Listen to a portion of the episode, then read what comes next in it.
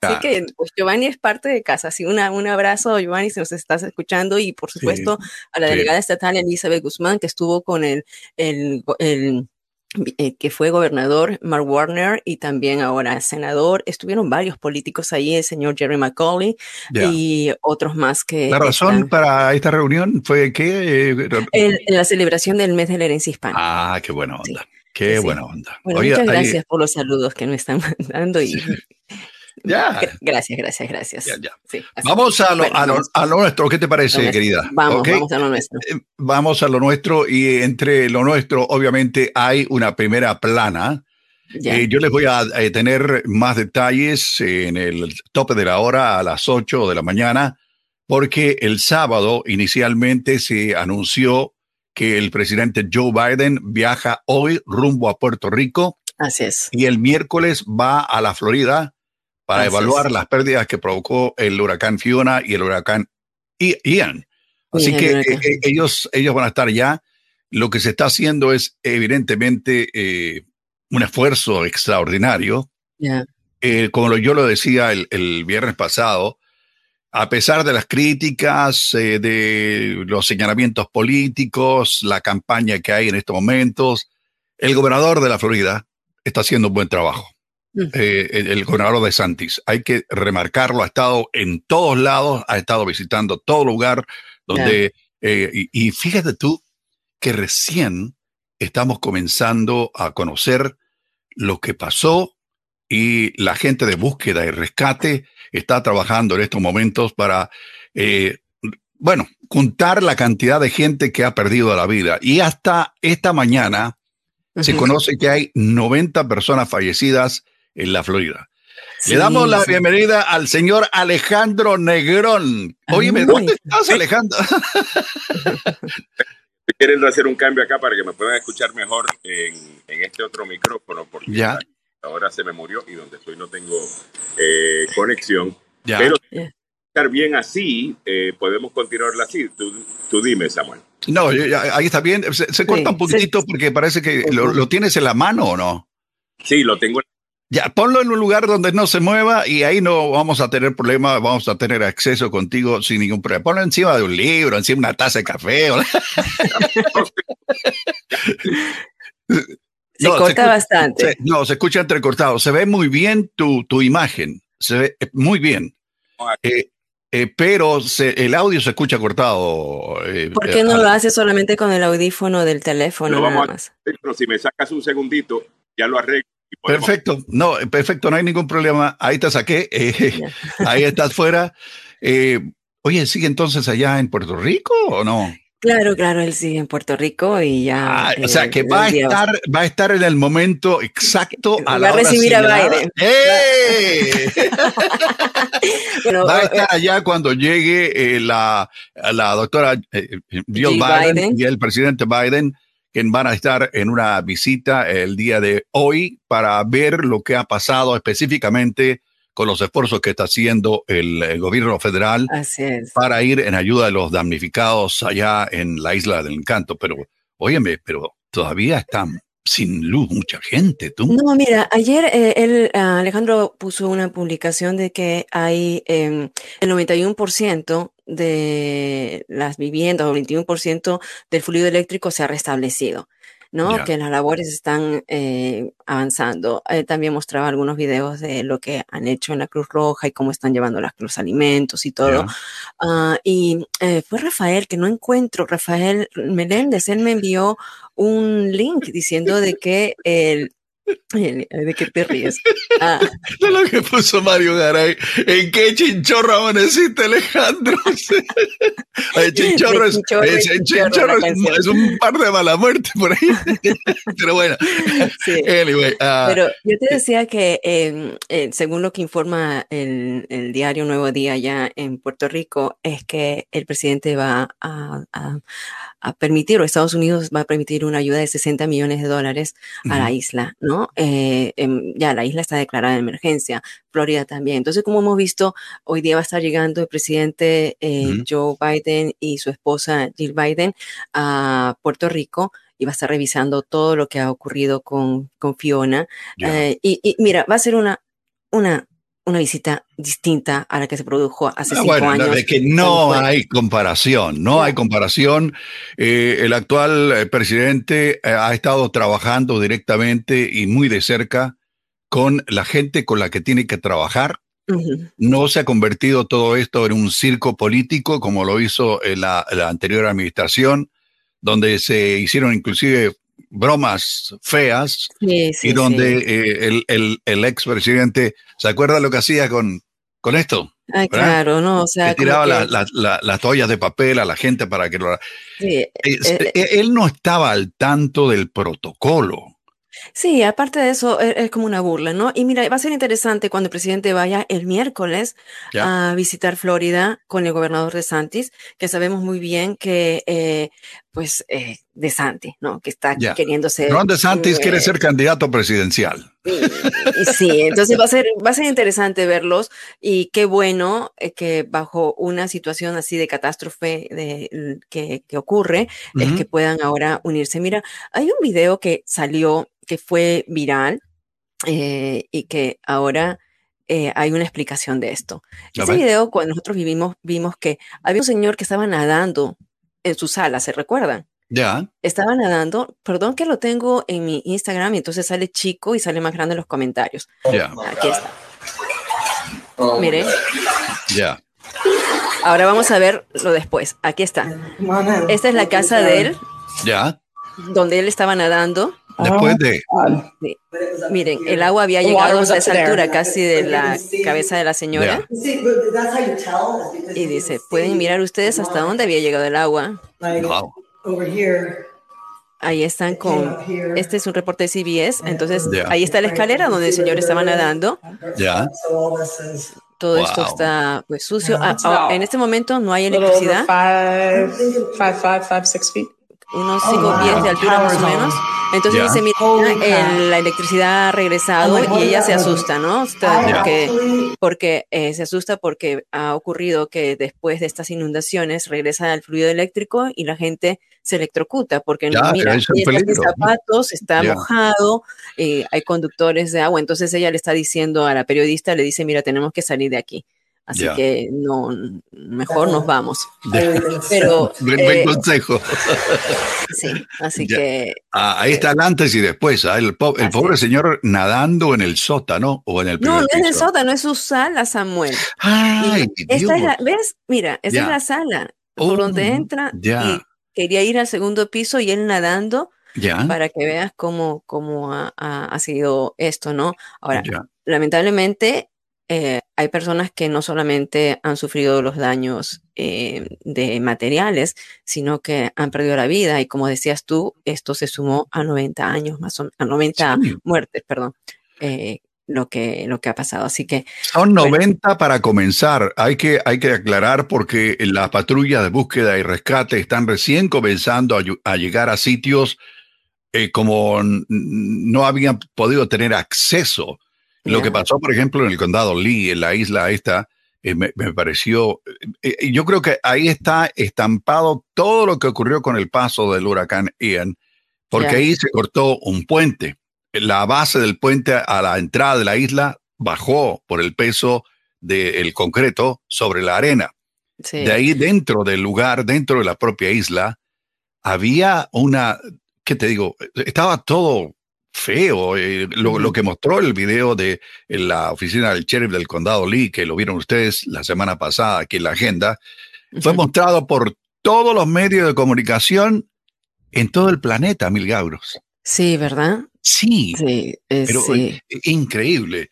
Eh, pero es triste, eh, triste y mal, ya sé, ya sé. ¿En, qué chinchorro, amaneciste, Alejandro? Ay, Dios Mario. Bueno, eh, Alejandro ahorita se va a conectar. ayer estaba viendo yo las declaraciones del alcalde de Fort Myers y verdaderamente eh, lo que dice el alcalde es, mire, ¡Eh! A ver, ahora sí. ¡Santo Dios! Estoy diciendo hace cinco minutos, déjenme entrar. Vean el chat. No, lo que, lo que pasa es que estaba, estaba, moviendo la cámara para todos lados. Ahora sí. Ahora sí. Milly me pone yo con, con las manos así, santo padre. Eh, con eso te damos el happy birthday, Milly. Eh, feliz cumpleaños, Milagros. Gracias, Está cumpliendo años en el día de hoy, vamos a celebrárselo definitivamente. Eh, bueno, no amanecí ningún chinchorro, fíjate. Eh, Sabes que mi vuelo, esta historia está buena. Ya. Ah, mi vuelo era el sábado, no el domingo. Wow. Ah, entonces yo perdí mi vuelo. Eh, pero yo agarré mi hotel hasta de martes a domingo, el auto de, de martes a domingo, todo de martes a domingo cuando mi vuelo era de martes a sábado. Así que tuve que moverlo un día más y me quedé un día más. Así que, eh, bueno, ayer trabajamos un poquito más y esta mañana me voy a las, eh, bueno, tengo que estar en el aeropuerto a las 10, el vuelo sale a las 12. Así que por, por hoy vamos a tener que transmitir de, desde acá me voy a tener que sacrificar y transmitir. Así como ándale. Es que decías que te querías quedar, viste, Diosito te cumple tus deseos. Es así. Es, así. Todo tiene un propósito en esta vida. Oye, pero sé que estaban comentando los estragos, ¿no? De, de huracán Ian. Eh, en diferentes partes, no solamente la Florida, también sabemos de que Carolina del Sur, ¿no? Pues también recibió el impacto de la tormenta. Y, y sigue dando bandazo o no? Ah, Mira, el día de hoy eh, creo que nos queda el, un poquitín, un poquitín de lo que fue, porque va a estar lloviendo aquí en la capital de la nación y los expertos en meteorología decían que esto era los últimos eh, granitos de agua que traía consigo Ian y que ha causado estragos desde Virginia para el sur. Pero eh, mm. lo, lo más terrible, Alejandro, es lo que hemos visto en los reportes de la televisión a nivel nacional de cómo han quedado los lugares. Y eh, así el comentario previo a que vos entraras en lo de Fort Myers, mano. Ah, Pero feo, feo, feo. Y, lo que decía el alcalde, mire, nosotros le dijimos, y lo escuché ayer en el comentario, Alejandro, decía desde junio que se había dado la advertencia de que podrían venir huracanes muy fuertes y podrían ser históricos. Eso fue lo que dijo el alcalde. Y dijo, ¿sabe qué? las, eh, las construcciones actuales aguantaron bien el trancazo. Las que no estaban, eh, eh, las que no estaban preparadas para esto, que son construcciones antiguas antes de que se impusieran ciertas reglas para evitar lo que vimos, esas fueron las que mayormente tuvieron dificultades. Yo creo que vimos la misma conversación en Face the Nation de, de CBS lo, lo, vi ayer y una de las cosas que estaban explicando es porque la conversación estaba girando alrededor de si deben haber nuevos códigos para la construcción. Pero lo que estaba diciendo este alcalde es, ya tenemos estos códigos y las propiedades más nuevas no sufrieron. Las que mm. sufrieron son las antiguas que no estaban sujetas obviamente a ese código. Ah, y ahora pues el evento se las llevó y las que sean reparadas o las que sean construidas, ya por ley van a tener que cumplir con ese código que ya está establecido. Así que mm. es eh, importante entender eso, que ya está establecido ese código. Simplemente que cuando tú tienes una casa no te van a hacer deconstruirla para construirla de nuevo con el nuevo código que, han, pues, la legislatura ha pasado, ¿ves? Entonces, eh, me pareció muy interesante tener ese dato. Oye, ¿existe algún tipo de código allá en Puerto Rico? Claro, aquí hay demasiados códigos. Eh, lo que hay son códigos. Aquí lo, aquí, aquí lo que hay es demasiados códigos. Que los cumplan es otra cosa. Eh, pero la permisología es uno de las, una de las peores cosas que hacemos acá. O sea, es lo que más toma tiempo eh, para hacer cualquier proyecto, precisamente porque hay códigos que seguir, hay permisos que tienes que, que atender. La, el, el, problema, la realidad, Samuel, es que la gente construye y ha venido construyendo por siglos, eh, donde, donde han podido. ¿no? Y eso pues no es necesariamente que está basado en algún tipo de planificación urbana. Mm. Ah, algunas de estas casas que están en el campo, algunas de estas casas que están directamente al frente de la playa, alguna gente que construye ilegal, ah, como lo estamos viendo, en casas que se los está llevando, se los está llevando el, eh, estos temporales. Hay una casa eh, que veríamos eh, cruzando por Salinas, llevando ayuda a uno, a, un barrio que, mira, hay un bote, te voy a enseñar la foto mañana, cuando, esté allí, o se la puedo mandar a, o quizás ya se la mandé a Mimi.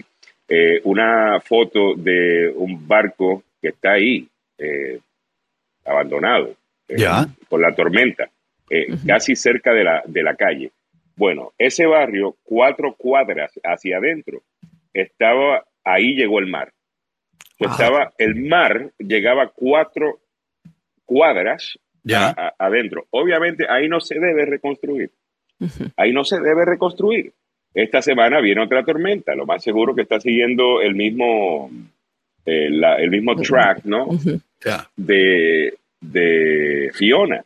Ya esas áreas van a ser afectadas de nuevo. Ahí no se debería construir. Pero ¿qué tú haces eh, en una situación como esa? La gente tampoco quiere abandonar sus cosas, no quiere abandonar sus casas, no quiere abandonar esos lugares que pues se lo pasó su abuela, su bisabuela, su tatarabuela. Eh, ¿Me entiendes? O sea, es, bien difícil, es algo muy, muy, muy, muy difícil. Algunos han sugerido, eh, no solo en Puerto Rico, sino también aquí en, en, la Florida, que hay lugares y, ¿qué te digo?, islas y sitios que son evidentemente antes de eran paradisiacos. Yo vi la, isla esta en, el condado Lee, en, la Florida. Mm. Vi las fotografías y vi la campaña que había para que la gente fuera a ese lugar, porque ahí hay edificios ya construidos sólidos que aguantaron, pero el resto de las casas que habían a su alrededor, a pesar de ser algunas casi modernas, se fueron, man. Dicen que, este, dicen que este huracán, o sea, es el históricamente el que más daño ha causado en estas zonas, ¿no? O sea, no es en toda Florida, porque hemos visto otros huracanes donde más eh, eh, territorios de Florida se vieron impactados. Aquí ha sido como bastante centralizado, pero el daño causado ha sido catastrófico en estas zonas, como tú dices, eh, Samuel, turísticas, ¿no? Ah, hay, hay un video, si bien no, no sé cuál es el que me estaba diciendo Alejandro, eh, son varios que, que, me han mandado, pero hay un, un, video de las labores de, que estaban haciendo en la Cruz Roja en Salinas. lo envió el viernes y yo fíjate que recién lo vi. Ah, ah ya, ahí está. Hay una cola de personas, hay una cola. Parece que el calor es intenso en estos momentos. Sí. La, cola es inmensa. Eh, a ver, están, están alrededor de, no sé, a ver, déjame ver. Ah, están recibiendo algún tipo de ayuda. Eh, bueno, esta es la ayuda que nosotros estamos dando acá. aquí en esas cajas estaba viendo, ahí tienen un kit, eh, un kit de, limpieza, tienen guantes, que fíjate, eh, baterías, tienen flashlights, ah, tienen cajas de comida, tienen agua, también se les, se les da un rastrillo, una pala el trabajo que veníamos haciendo era básicamente era bajando todo eso de los camiones, montándolo en esas cajas, montándolo en esos camiones, llevándolo a las comunidades. Una vez llegamos a las comunidades, montamos esas cajas directamente allí. Alguien está contando la cantidad de personas que están en cada hogar, cuántas personas, cuántas familias viven dentro de un hogar y basado en la cantidad de familias se les otorga eh, la, ayuda. Eh, estos son dos, eh, estos dos son dos hermanos súper chulos. El que está a la derecha este que está cargando acá. No es, más, no es más lindo porque no puede. Ya. Eh, Buena el tipo. Casi, casi todos los días venir me, me daba un abrazo. Eh, para la gente que para la gente que no, no, tiene idea de lo que estamos hablando, estamos hablando de aquellas cajas plásticas grandes con una tapa amarilla, la parte de la base negra, la parte superior es, es amarilla. Dentro de la caja de la, de la caja de plástico hay un cubo blanco de plástico con una cruz roja marcada. Y la gente le está entregando un rastrillo y una pala junto con la caja, y además de llevar los primeros auxilios, lleva agüita y otros elementos de, limpieza, como lo remarcaba Alejandro hace un instante son cajas de, estas que de que venden en el Home Depot pues, para guardarlos. Los contenedores, ¿no? exactamente, para guardarla.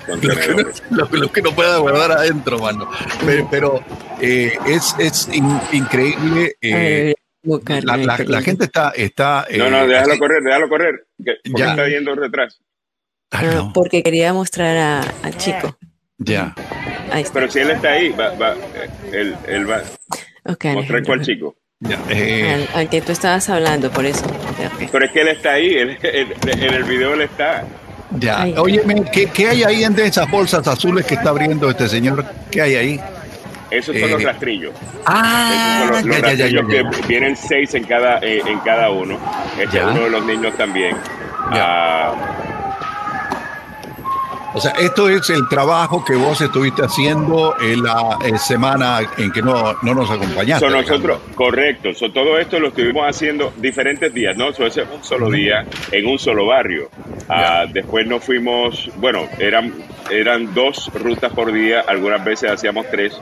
hay otros eh, videos que simplemente no estaba subiendo a las redes sociales porque no, no, pues no estaba subiendo nada a las redes sociales.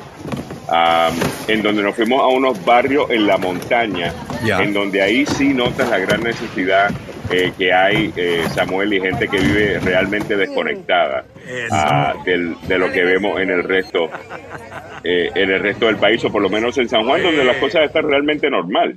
Ya, ah, que, es donde me, que, que es donde me estoy quedando yo. Eh, vamos a quitar el video. Eh, y donde me estoy quedando yo, que es San Juan, está normal.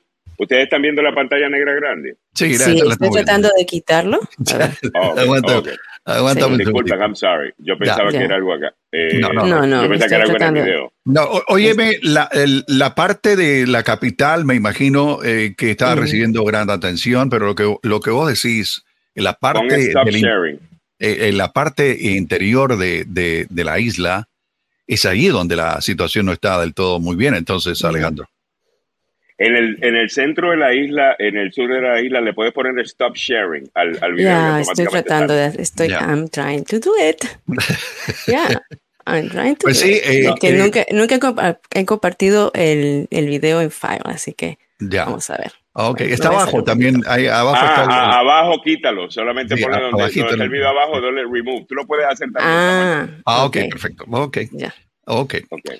Disculpen, disculpen. Ahí está. There you go. Muy bien. Eh, la parte interior, cuéntame. La, parte, interior. So, por ejemplo, en, en, esas áreas hay, hay comunidades que realmente para entrar a ellas eh, son caminos de, de, de barro o caminos de, de, de, tierra. Eh, total, entonces, con toda esa lluvia que estaba cayendo, pues muchos de esos caminos desaparecieron. Entonces, para entrar allá teníamos que ir a pie. Entonces, era cargando you know, cuatro de esas a pie, después volviendo por más y subiendo y, llevando. Pero sinceramente, un trabajo súper lindo. Y yo le recomiendo a cualquier persona que pueda cooperar con la Cruz Roja o con cualquier organización que ustedes eh, confían, realmente realmente un trabajo espectacular y conoces eh, realmente la zona desde otro punto de vista. Yo quería experimentar a mi país no solamente como turista, lo quería experimentar también en su lucha.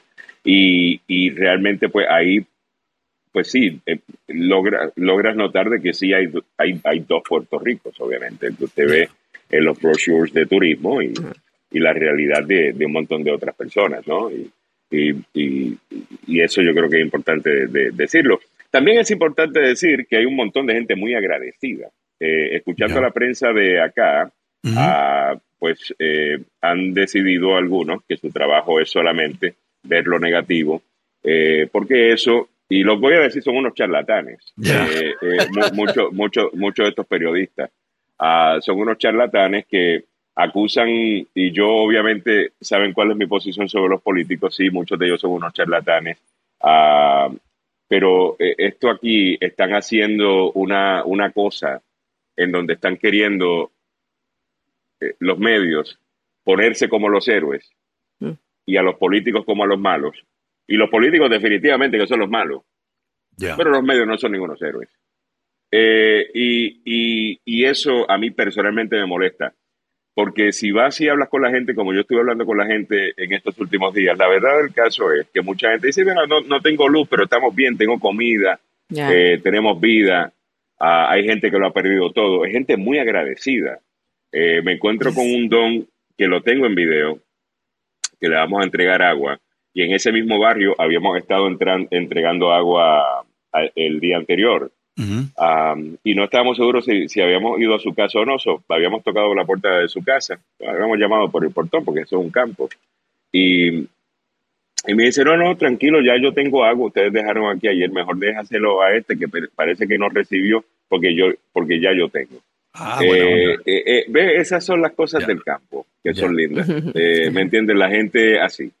La, la, gente la gente es chula así es, bien real no tienen esa esa, esa maña que tienen que tenemos los de la los de, qué lindo. los que estamos demasiado tiempo en la ciudad de la capital. Hay más inocencia hay más eso y también más hermandad no el, ayudarse el uno al otro. Óyeme ah. lo, lo, que me llama la atención Alejandro es que junto con vos estar eh, en el sitio con los damnificados ahora se une otro grupo de boricuas mm. damnificados, pero no allá, sino en Orlando.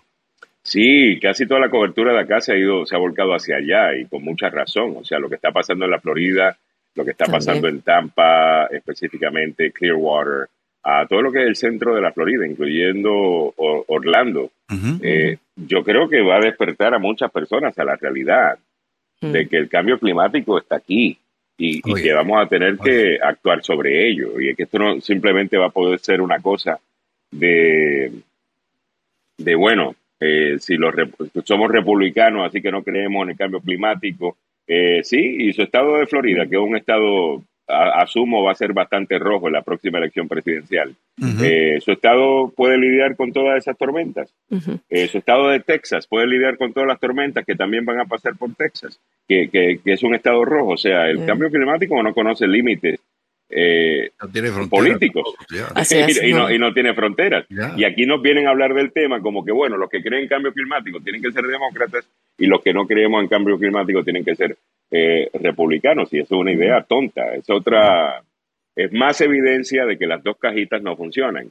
Eh, hablando de eso, tema que se va a poner peor, Samuel y, y Mili, por el sencillo hecho de que con esta guerra de Rusia y Ucrania, que parece que que, bueno, en las últimas 48 horas le ha ido muy bien a Ucrania, pero no sabemos exactamente cómo va a responder eh, Vladimir Putin. Y una de las armas que mucho se ha hablado de que si va a utilizar armas nucleares, si no las va a utilizar, el arma que él puede utilizar es la energía. La energía, ah, el poder de energía que tiene Rusia para eh, para suministrar a los países de Europa, que son los aliados de Ucrania y de los Estados Unidos en este momento. Samuel y Mili, no nos vamos a poder poner tan, eh, eh como exquisitos con el tipo de energía que vamos a utilizar si Rusia eh, decide cortarle pues suministros a, estas áreas o si nosotros por razones políticas decimos no le vamos a comprar a ellos. Mm. ¿Ves? Porque los precios van a dispararse. Ya, ya, ya, hay esa amenaza, Alejandro. La semana pasada. Por eso, por eso, bueno, por Alemania, eso te, ¿no? por eso te lo digo, para traer el tema, porque eh, una de las cosas que estamos viendo es que en estos gobiernos y, en Europa específicamente, la extrema derecha está utilizando el alto precio de la electricidad, que es un resultado eh, de la guerra, para atacar desde ese punto económico a los gobiernos eh, establecidos y ganar apoyo. Lo acabamos de ver en Italia, lo estamos viendo que lo están utilizando eh, en otros lugares. Y esa gente que se está posicionando eh, ahí son amiguitos de, Putin. Ellos usualmente hablan bien de Putin. miren, miren, la, miren, miren la jugada a largo plazo acá. Miren la jugada a largo plazo acá. Eh, la, the long game. Me parece muy interesante. Ah, se une otro personaje más a, la celebración del 3 de octubre junto con Milly y mi hermana Bárbara. Eh, ah, ¿Quién más? el reverendo Hal Sharpton. Hoy es el cumpleaños de él. ¿Ah, sí. ¿Ah, no sabía eso. Compartimos el mismo día. El, reverendo Hal Sharpton. Sharpton. Sharpton. Yes. Bueno, de toda esa gente que está cumpliendo años, miren la que mejor me cae. Eh, eh, así que, bueno, de los políticos, de los políticos. Leica me cae muy bien, obviamente. No va a estar eh, Pero bueno. bueno, déjame, hacer un paréntesis para hablar un poco del mundo del deporte. Ah, sí, yo voy a regresar con ello, pero hacía un comentario temprano en la mañana en el segmento del tope de la hora de lo ocurrido en Indonesia. Ah. Eh, eh, ah, ¿Tienes el video, Samuel? No, no lo tengo a mano. Eh, es un, partido de fútbol que se calentó en algún momento y ahí el, error más grande fue haber permitido que la policía entrara al campo y comenzara a disparar gases lacrimógenos, lo que hizo que la gente comenzara a correr despavorida saliendo de la, del estadio porque se habían metido a la gramilla y se estaban dando con todo lo que había disponible. Y en ese momento, ahí está la gente. que después, de, después del, del, anuncio. Después del comercial, ok. Eh, eh, van a ver ustedes lo, lo que ocurre en, eh, en, la gramilla del, campo deportivo cuando La gente. Una pregunta, Samuel, ¿eso es un comercial de, de, un. Ah, no, es de Washington Post. De, Washington Post. ah, ok. okay. que era una pastilla. No, no. Eh, lo que ocurrió es que se mira a la gente, eh, obviamente, eh, muy malentonada. Este video tiene, bueno, tiene cuestionamientos gráficos. Ahí aparecen los de un equipo y los del otro. Comienzan a darse físicamente, a, de entrar a puñetazos, a patadas y dar con lo que había disponible a mano. Eh, algunos de ellos eh, comenzaron a salir del campo a correr cuando entró la, policía local y es allí donde eh, se produce la estampida después de que la policía disparara los gases lacrimógenos. La gente le estaba tirando también a la policía con lo que tenían a mano y una reacción obviamente por parte de las fuerzas de orden público los eh, gases lacrimógenos comenzaron a cubrir una parte del campo y es allí donde la gente comienza a correr. La policía armada con, eh, con ¿qué te digo? Con, eh, con garrotes y con escudos de plástico comenzaron a correr. Es allí donde la gente sale despavorida rumbo a, los túneles de salida del estadio y es allí donde se provoca la, desgracia esta, la muerte de las personas por murieron pisoteadas y, eh, eh, ¿qué te digo? Eh, asfixiadas, murieron pisoteadas, asfixiadas. Algunos reportes dicen que fueron 125 según los oficiales de la policía. Otros reportes dicen 175 que, que, han fallecido y más de 180 heridos, como dijiste tú. Ah, están haciendo una investigación, Samuel, de por qué la policía usó los, los gases lacrimógenos, que eso fue la, la gran, el gran detonador, ¿no? Entonces, en ese momento. Pero bueno, te doy paso entonces para que reportes sobre lo más, más cosas de deporte. Ok, por supuesto. Ahora sí, después del comentario, eh, porque lo dijimos en el primer segmento, vamos con el fútbol, pasión de multitudes Opio del pueblo. Muchas gracias. Este reporte llega a ustedes por una cortesía del abogado Joseph Malú, la demanda más rápida del oeste. Y vamos a arrancar no contando las desgracias que da el fútbol, sino, ¿qué te digo? Los reportes, los resultados. Primero que era el fútbol americano, los equipos nuestros perdieron aquí. Hay que decirlo. Óigame, los famosos Commanders están más malos, hermano. Malísimo. Y la gente de los Ravens perdieron en el último minuto. Una pena, pero bueno, así es el fútbol americano. Ahora, el fútbol nuestro, ¿sabe lo que pasó con el famoso Real Madrid? No supieron aprovechar lo que tenían enfrente y ayer empataron uno a uno en Madrid frente a los Asuna, que está en el sexto lugar. Eh, Carlos Ancelotti introdujo muchos cambios, eh, en el equipo inicial. Eso se tradujo en un partido espeso para el Real Madrid, difícil, que solo en los minutos finales, cuando el equipo ya jugaba con inferioridad por una expulsión de Unai García, se volcó sobre el arco rival, pero sin suerte de cara al gol. Mire usted, eh, hay una frase que dice, equipo que pierde un penal, pierde un partido.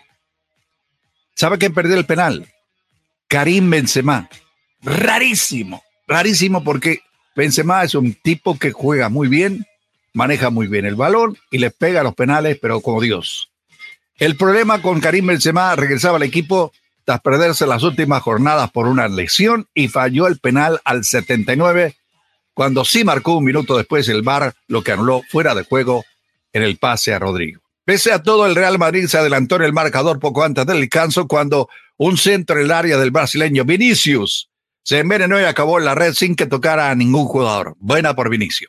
Osasuna empató al comienzo de la segunda parte con un cabezazo de Quique García a los 50 y eh, desgraciadamente hasta ahí llegó todo. En general no fue un partido bueno, fue un partido medio medio. sobre, si usted lo vio, eh, va a estar de acuerdo conmigo. En la primera parte el equipo estuvo flojo, con y sin balón, el, Real Madrid. En la segunda eh, estuvo mejor, y podríamos haber tenido la victoria, pero lamentablemente, dijo Angelotti, fallamos el penal. ¿Y eso qué significa, damas y caballeros? El Barça es el nuevo líder del fútbol español. Sí, escuchó bien, el Barcelona. Pero bueno, así es el fútbol. En el calcio italiano, el Atalanta sigue el ritmo del Nápoles, la Juventus corta su la racha, el Atalanta venció a cero en su casa la Fiorentina ayer en la octava jornada de la Serie A, gracias a lo cual pudo alcanzar a puntos en la cabeza de la tabla con el líder de Nápoles, mientras que la Juventus se tomó un respiro ganando al Bolonia 3 a 0. El Nápoles, que el sábado venció 3 a 1 al Torino, y el Atlanta están igualados con 20 puntos en el calcio italiano, que es la parte más importante. Eh, le voy a contar más adelante lo que pasó en el fútbol inglés.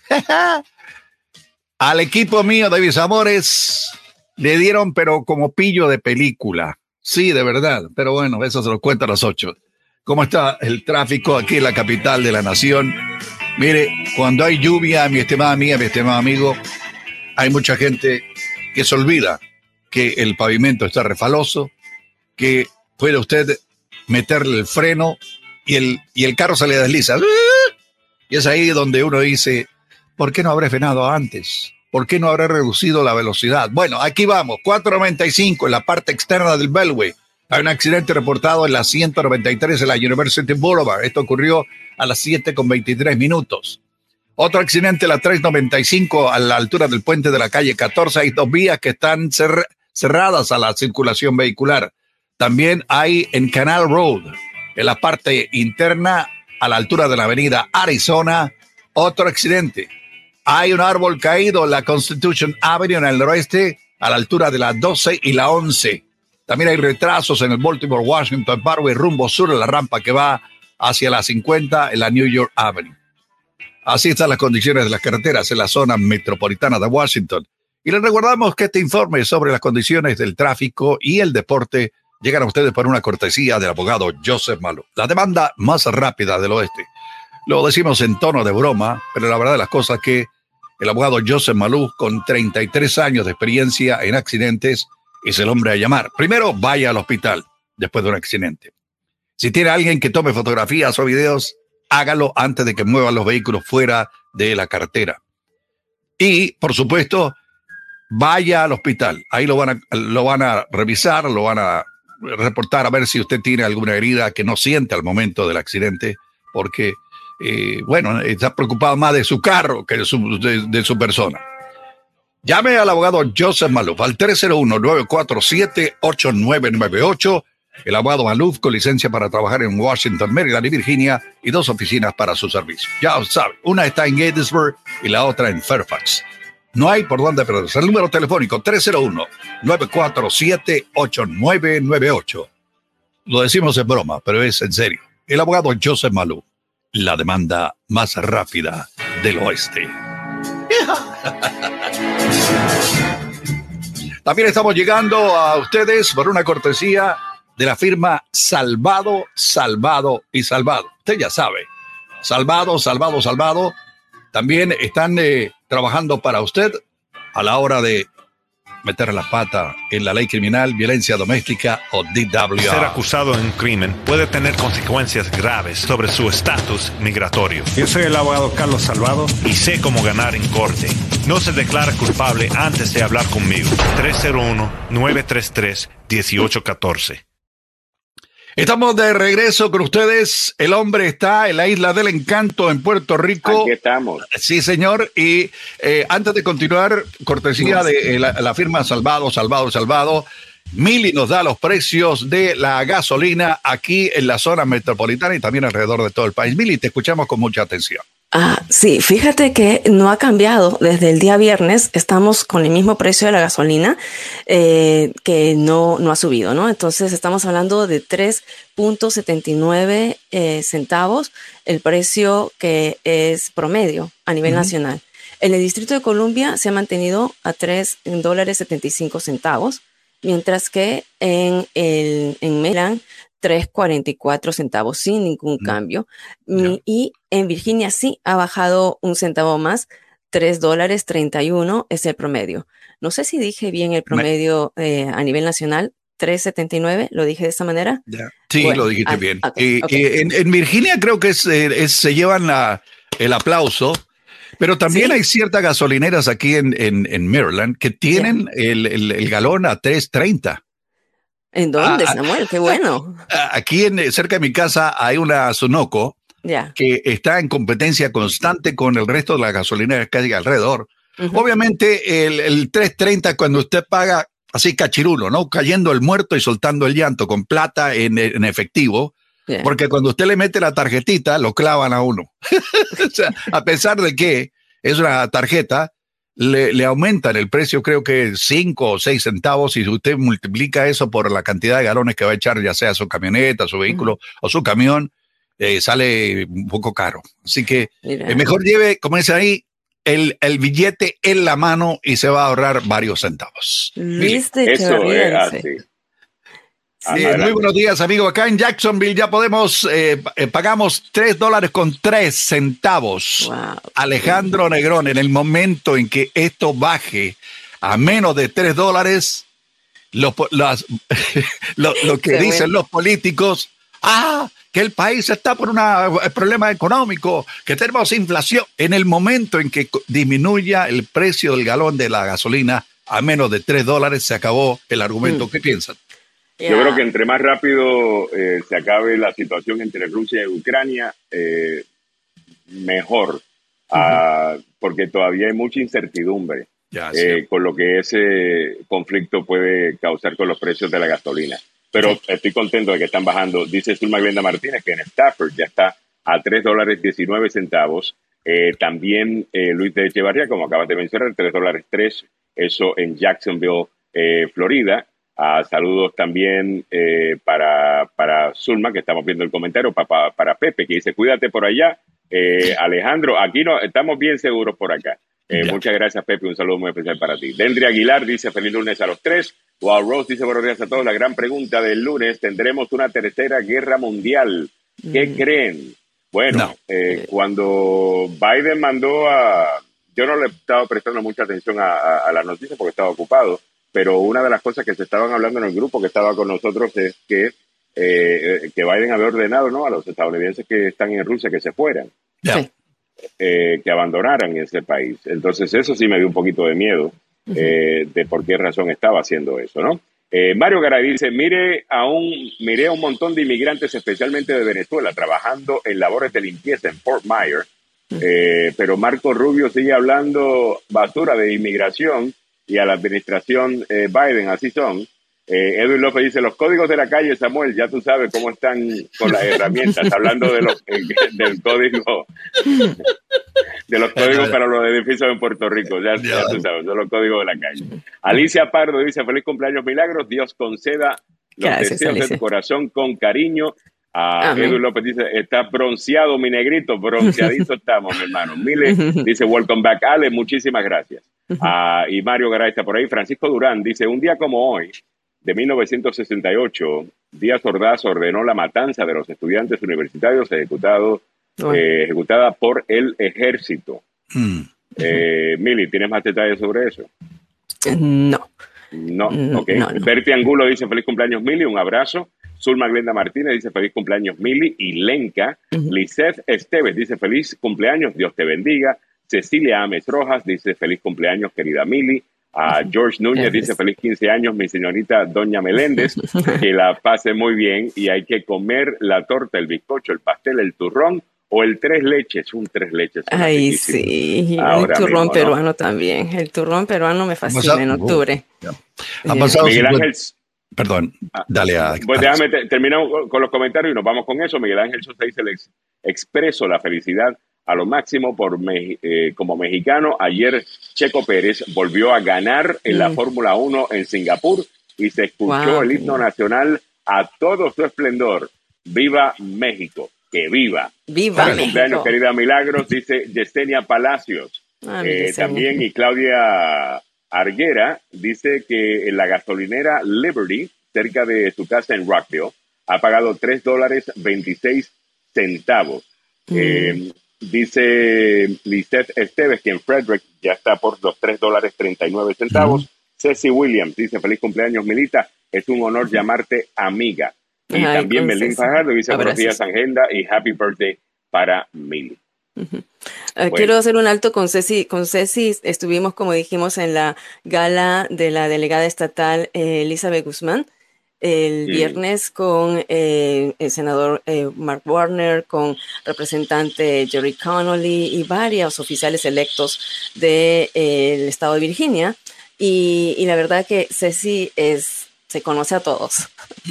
Ceci se conoce a todos y es nuestra hincha número uno, así que presentándome a todo el mundo eh, por parte de Agenda Radio y por supuesto comprometiéndolos para que vengan ¿no? a estar en la radio. Así que un abrazo también ah, grande a Elizabeth Guzmán.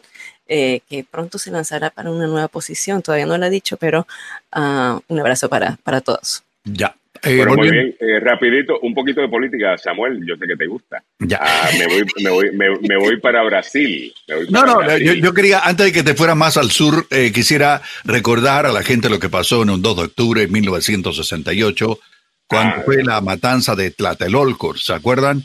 Donde pues la historia cambió en México. un grupo antimotines de la policía en la Ciudad de México, conocido como los granaderos, intervino para calmar una bronca esto se hizo de manera brutal, eh, golpeando a decenas de estudiantes, persiguiendo a los jóvenes hasta las escuelas donde buscaron refugio. Ahí eh, se cometió eh, una, una matanza. Y es, es bueno recordarlo y a eso se refería uno de nuestros ah, amigos oyentes cuando hablaba de lo que ocurrió hace 54 años ya en, en, la, en la administración de Díaz Ordaz ahí en el vecino país. Y ahora sí, eh, con lo que pasó, damas y caballeros.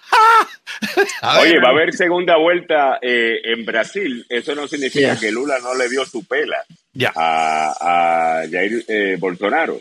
Estamos hablando de que creo, si no, no tengo el dato conmigo, pero lo leí ayer, creo que fueron 48% lo que recibió ahí está, Lula. Sí. Okay. Ah, déjame ver. Ya. ok, 48. ¿Cuánto, cuál fue el resultado? Con el 99.9% de las urnas ya eh, revisadas, el, o el expresidente Luis Ignacio Lula da Silva tenía el 48.43%, mientras que Jair Bolsonaro alcanzó el 42.20%. Esto significa que ninguno de los dos, según las leyes en Brasil, alcanzó el 50 más 1% para haberse adjudicado la presidencia. Damas y caballeros, a fines de este mes, vamos a tener la segunda vuelta electoral en Brasil y allí eh, Lula va a tener que ah, llegar a algún acuerdo con los, con los partidos más pequeños. La verdad la cosa es que eh, había una candidata presidencial que no se llevó ni el 4% de la votación. Pero ese 4% de la votación en Brasil, si llega a un acuerdo con Lula, podría disminuir aún más las posibilidades de Jair Bolsonaro a ser reelecto. Así que esto pica y se extiende, Alejandro y Mili. Pica y, se extiende. Y 4, y 4% como quiera no hubiera sido suficiente, ¿no? Claro. Eh, para que Bolsonaro ganara. Así que si se lleva simplemente la mitad de eso, eh, Lula, pues básicamente ya tiene garantizada ¿no? la, mm. la, la, victoria. Ya. Uh, pues muchos se está hablando y están queriendo eh, en los medios, como siempre, con sus dos cajitas, poner esto eh, el comunismo eh, versus la extrema derecha y esa historia pues está bonita, ¿no? Porque eh, son pues dos contrincantes que en la historia pues se han visto y, el resto, pero la realidad del caso es que durante el tiempo de Lula, mientras el, el mundo entero estaba pasando una recesión económica, Brasil estaba creciendo su economía. Ah, y, y, quien estaba al mando de ese, de ese país era Lula. Eh, eh, eso es un argumento a favor de Lula, ¿no? Y él dejó la presidencia con una, un, ¿cómo se dice? Un índice de popularidad que era envidiable porque se fue bien. Se fue, se fue bien. Eh, bueno, tenía un caso, ¿no? Tenía un caso, obviamente, por aquello de los apartamentos que supuestamente de manera, you se le acusó de corrupción. Hubo un caso, lo que sucede es que el juez que estaba detrás de ese caso eh, después se descubrió que también estaban metiendo el dedo a favor de, la fiscalía. Eh, mm. en, contra de Lula por razones políticas, algo que si hubiera sucedido aquí en los Estados Unidos, en este caso lo hubieran tirado.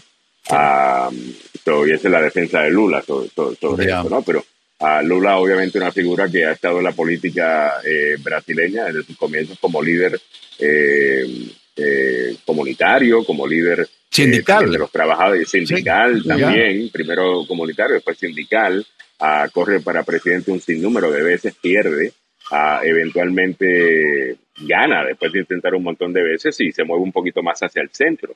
Ah, eh, empieza a, trabajar un poco más con, la, con las industrias, con el comercio, con los empresarios eh, del, país y sinceramente hubo muy buenas cosas que sucedieron.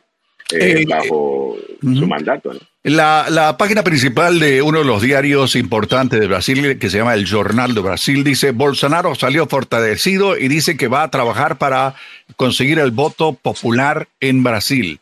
Y por otro lado dice, eh, Lula habla sobre eh, lo que va a hacer eh, de aquí a 30 de octubre y promete ganar la elección. Mire, don Luis Ignacio Lula da Silva, ahí sí que no se adelante porque lo que pasó en Brasil ayer fue una sorpresa. Había, según las encuestas de opinión, Alejandro y Mili, había una diferencia de un 14% en favor de Lula. Otra vez se engañan, ¿no? Se engañan. No, no, no, no, Fallaron, fallaron las encuestas de opinión, al igual que han fallado en otros lugares. Y que eh, pongan las barbas en remojo. Aunque, aunque la tendencia, definitivamente que estuvieron correctos, de que había una tendencia por Lula. Y Lula sí le gana con un muy buen margen a, a, Bolsonaro, simplemente que no es suficiente para evitar una segunda vuelta. Mm. Pero se equivocaron por unos cinco puntos, ¿no? sí, eh, señor. Sí, y, le costó la, elección a, Luis Ignacio Lula da Silva. Eh, ¿Qué te parece si vamos con las noticias, Emily y Alejandro, y regresamos con más en un momento? ¿Les parece? Claro que sí. Muy bien. Adelante. Oye, se escucha un ambiente muy, muy bonito alrededor de donde está Alejandro. El presidente Joe Biden y la primera dama Jill Biden estarán hoy en Puerto Rico y luego este miércoles irán a la zona devastada por el huracán Ian en la Florida. Tres peatones atropellados en un estacionamiento en Chantilly en el BJ. Uno de ellos está en estado grave. En nuestra América Latina emprenden campaña para destituir al juez guatemalteco Miguel Ángel Galvez, que sentó en el banquillo a genocidas y corruptos en el país centroamericano. Muy buenos días, le saluda Samuel Galvez y aquí el detalle de la información. Las autoridades aquí en Washington anunciaron los planes de viaje del presidente Biden ah, el sábado después de que dejó en claro su intención de visitar Puerto Rico y la Florida a principios de la semana. El presidente y la primera dama Jill Biden estarán hoy en la isla del encanto, luego en la Florida el miércoles. Biden habló sobre los esfuerzos de recuperación en curso. El huracán Ian devastó parte de la Florida después de tocar eh, esta zona y existe un temor creciente de que los esfuerzos de búsqueda y rescate revelen un recuento asombroso de fallecimientos a medida que los equipos de rescate continúan buscando personas atrapadas por la inundación. Y han cobrado la vida hasta ahora de 90 personas, según los informes médicos forenses del Estado, la cifra que podría aumentar mientras los equipos de búsqueda y rescate avanzan en el penoso trabajo de ubicar a más víctimas. Un millón cien mil hogares y negocios seguían sin electricidad eh, durante el fin de semana y con el apoyo de socorristas federales y locales se realizaron más de 700 rescates, dijeron los funcionarios en el estado de la Florida. En el ámbito local metropolitano, tres peatones fueron atropellados por un vehículo en el centro comercial de First Lake en Chantilly, Virginia, dentro de un estacionamiento del BJ, según la policía del condado de Fairfax. Los socorristas fueron llamados poco después de las 4 de la tarde al estacionamiento del BJ del centro comercial. Una, una de las víctimas fue llevada al hospital en estado crítico. En este punto de la investigación parece que el conductor que se quedó en el lugar no atropelló a las víctimas de manera intencional, sino fueron las circunstancias del accidente que aún están bajo investigación. En el ámbito de nuestra América Latina, eh, están emprendiendo una campaña en Guatemala con el objetivo final de mandar al limbo judicial el proceso del caso que se conoce como el diario militar contra ex policías y ex militares acusados de haber eh, desaparecido a 195 opositores entre 1983 a 1985. ¿Cómo? Haciendo imposible la vida a Miguel Ángel Galvez, el juez especializado que ha hecho avanzar el proceso a contracorriente en un sistema de justicia permeado por la corrupción y dominado por las fuerzas ultraconservadoras. El 6 de mayo, Galvez terminó de leer una resolución tras conocer las pruebas contra 15 acusados en el caso Diario Militar, en la que se dictó enviar a juicio oral y público a nueve de ellos. Si usted no lo recuerda, en el 2021 Galvez envió a juicio a los generales retirados Benedicto Lucas García, Manuel Callejas, acusado de genocidio de 1.713 indígenas mayas y xil en los años 80 durante el conflicto armado interno en Guatemala. Ahora sí volvemos al fútbol. Pasión de multitudes es el opio del pueblo.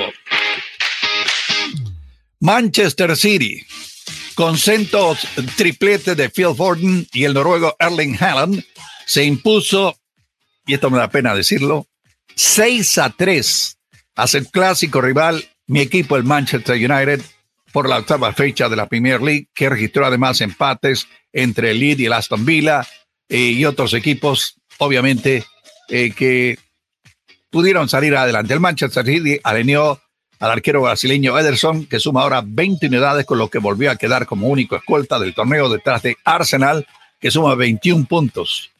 Lamentable y triste lo que le está pasando al Manchester United. Y usted dice, ¿y dónde estaba Cristiano Ronaldo, que no hizo nada? Pues eh, lo, mantuvieron allá, eh, allá donde están eh, los futbolistas sin participar. Se quedó, lamentablemente, Cristiano Ronaldo tiene que empacar e irse lo más rápido posible del Manchester United porque la verdad las cosas que se quedó en el banco de suplentes y no tuvo participación alguna en esta pero trancaseada que le pegaron a mi equipo. Bueno, ¿cómo está el tráfico a esta hora de la mañana aquí en la capital de la nación? Con algunos problemas. Sí, hay un vehículo con problemas mecánicos, la 495 de la parte externa, después de la 193, esto es en la University Boulevard. Esto ocurrió, está allí desde las 7 y 30 de la mañana, ya pasaba más de media hora. En la 495, las vías locales, en la parte interna, rampa que va a la ruta 1, la Alexandria, proceda con precaución. Ahí se reporta otro accidente. Esto ocurrió hace 10 minutos. En la 395, rumbo sur, a la altura del puente de la calle 14, hay dos vías que están afectadas por un accidente ocurrido temprano esta mañana. Hay un eh, accidente con un poste del alumbrado público caído en Canal Road, la parte interna, a la altura de la avenida Arizona. El tráfico está parado en ese sector precisamente porque todavía no llegan las autoridades para quitar el famoso árbol atravesado. Eh, ¿Cómo está el tiempo para la capital de la nación? La temperatura actual 48 grados Fahrenheit, que corresponde a solo 9 grados centígrados. Está frío allá afuera. El día se mantiene nublado con lluvias ocasionales y algún ventarrón de unas 25 millas por hora. La temperatura máxima alcanzar el día de hoy en los 54 grados Fahrenheit.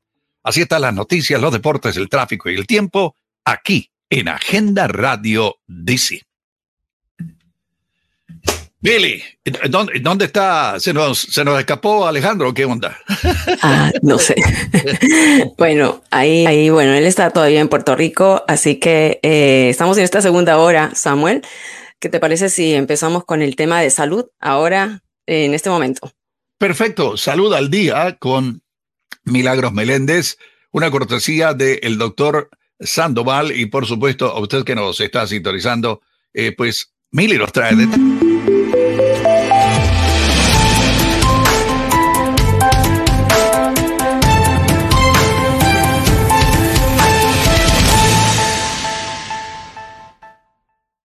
hay en, en los temas de salud? Ah, bien, Samuel. Bueno, estamos mirando que todavía están aumentando los casos de la viruela del mono, han aumentado a nivel nacional, pero al mismo tiempo se está eh, pidiendo a las personas que eh, se registren para poder vacunarse. Las personas pueden vacunarse en los diferentes, o sea, pueden pre-registrarse en los departamentos de salud de cada condado y pueden obtener así la primera dosis, porque son dos dosis de, la vacuna de la viruela del mono que están en, en, en el mercado. Vamos a ver cómo están los casos. A nivel nacional estamos hablando de que hay 25 mil casos confirmados. En el área de Virginia estamos teniendo alrededor de 500 casos en Virginia, en el estado de Virginia, en el Distrito de Columbia, también, eh, ya no te ponen el número exacto, sino te dicen entre 101 y 500 casos. Eso me da Eso me preocupa. porque no estamos eh, viendo la realidad de Mili. No sé si vos pensás lo Pero lo están calificando de, de 100 a 500 es un nivel de 500 para arriba es otro nivel. Entonces, en el estado de Maryland, por ejemplo, están hablando de, más de 500 casos que se están reportando y por eso uh, la disposición de las vacunas en los diferentes condados, eh, para no solamente para las personas en riesgo, sino para todas las personas que pueden eh, pedirlas, por, por lo menos en el Distrito de Columbia, cualquier persona eh, puede solicitar eh, la vacunación si es que se, se, registra primeramente, ¿no? También en los casos de, de lo que es el COVID-19, eh, hay una baja, pero sin embargo los números de fallecimientos permanecen en 400 por día y también las hospitalizaciones. Entonces, ¿de verdad? Están en 400, Samuel, eh, según los Centros para el Control y Prevención de Enfermedades. Y esto es algo que se está diciendo de que, hablando con expertos, es que mm, la pandemia no se ha ido, la pandemia está pero hay, está eh, como eh, manifestándose de diferente manera. Hay menos gente hospitalizada, hay menos gente en los centros de cuidados de salud intensivas, pero todavía, lamentablemente, el se sigue reportando fallecimientos específicamente con personas mayores y personas que no han recibido sus, sus, sus cuartas dosis. Así que el refuerzo, ¿no? están llamando a la, a que, a la vacunación con estas dosis específicas de eh, las subvariantes de Omicron. Luego, eh, también hay un reporte que hablan sobre un nuevo medicamento contra el Alzheimer. Este es un nuevo tratamiento que ofrece esperanza a los pacientes con Alzheimer después de que fabricantes de los medicamentos publicaran los resultados de un ensayo clínico reciente esto se sumaría a un medicamento que ya existe, que es Aduhem, que fue aprobado por la FDA en junio de 2021. Hay algunos detalles que un reportaje de CNN nos lo dice y vamos a escuchar al doctor que me encanta, doctor, a hablar mucho tiempo sobre esto. ha habido un desarrollo como este, potencialmente en el mundo del Alzheimer. Las compañías que fabrican el medicamento dicen que los ensayos clínicos muestran que redujo la tasa de deterioro cognitivo en aproximadamente un 27% en los estudiados. Algunas de las 1.800 personas en el ensayo recibieron el fármaco, mientras que otras recibieron un placebo. Durante 18 meses se les hicieron preguntas sobre la memoria, la orientación y resolución de problemas. Si bien el 27% puede no parecer muy alto, pero en términos de poder seguir siendo funcional, esta desaceleración del deterioro cognitivo puede ser realmente algo significativo. En el ensayo, el tratamiento pareció reducir la cantidad de placas en el cerebro de una persona con el mal de Alzheimer. No está del todo claro cuál es la relación entre eliminar las placas y mejorar la cognición, pero este fármaco parece hacer ambas cosas. Ah, esta es la esperanza que están dando en este momento, Con este nuevo medicamento, el doctor Sanjay Gupta eh, de CNN estaba explicando, así que aquellos que hemos tenido familiares eh, que han padecido de Alzheimer sabemos muy bien cómo es esta enfermedad degenerativa y que eh, miles de personas, eh, millones de personas están ah, sufriéndolas. Así que lamentable eso, pero ah, al, menos hay una esperanza, ¿no? Y vamos a ver también, ya finalizando ese segmento, las causas. No, todavía, tengo una más, te tengo una más que acaba de aparecer temprano esta madrugada e, esta, esta mañana, esta madrugada, se dio a conocer el Premio Nobel de Medicina sí, sí, sí, para Svander Pavlo por sus descubrimientos en genética de especies extintas. Así Esto se otorgó esta mañana el jurado del Instituto Karolinska de Suecia, reconoció el trabajo del biólogo sueco que sacó a la luz el ADN de los eh, pasados nuestros, los ner, Nerderlands. Sí, nerdentales. Y, y que nuestros antepasados tuvieron sexo e hijos con ellos. Y ahí aparece la fotografía. Esto es una cortesía del diario El País en España que da a conocer precisamente el otorgamiento hoy del premio Nobel de Medicina. Remarcamos para Svante Babo de Suecia por sus descubrimientos en genética de especies extintas. Sí, Mili, perdón. Sí, bien, no, no, eso lo teníamos también, este, eh, Samuel, y, gracias por esa acotación. Y finalmente, eh, la causa de muerte de la eh, reina Isabel II o Elizabeth II fue su edad avanzada, según reveló un certificado de publicado la semana pasada. La monarca británica, con el reinado más largo que abarcó siete décadas, murió a los 96 años el 8 de septiembre. Solo el, el certificado dice por su edad avanzada. Con esto cerramos este segmento traído usted por el doctor Fabián Sandoval de la Clínica y el Centro de Investigación Emerson. La Clínica y el Centro de Investigación Emerson que tiene pues varios programas a disposición eh, del público para eh, tratar precisamente eh, enfermedades que están en estudio y como por ejemplo también el poner vacunas a los jóvenes, a los niños de eh, papiloma humano y el COVID-19, igualmente tratamientos contra la migraña y otros más. Ustedes pueden llamar aquí a la clínica de Centro de Investigación eh, Emer al 202-239-0777, 202-239-0777. Perfecto, y lo decimos con eh, este mensaje. En Emerson Clinical amamos la salud. Con responsabilidad y compromiso lo demostramos dando de nosotros nuestro mejor esfuerzo como profesionales, pero más aún como humanos. Un compromiso que nos incita a crecer y presentarles una clínica con equipos de última generación para brindarte seguridad y confianza que solo Emerson Clinical te puede dar. Emerson Clinical, la clínica que ama la vida.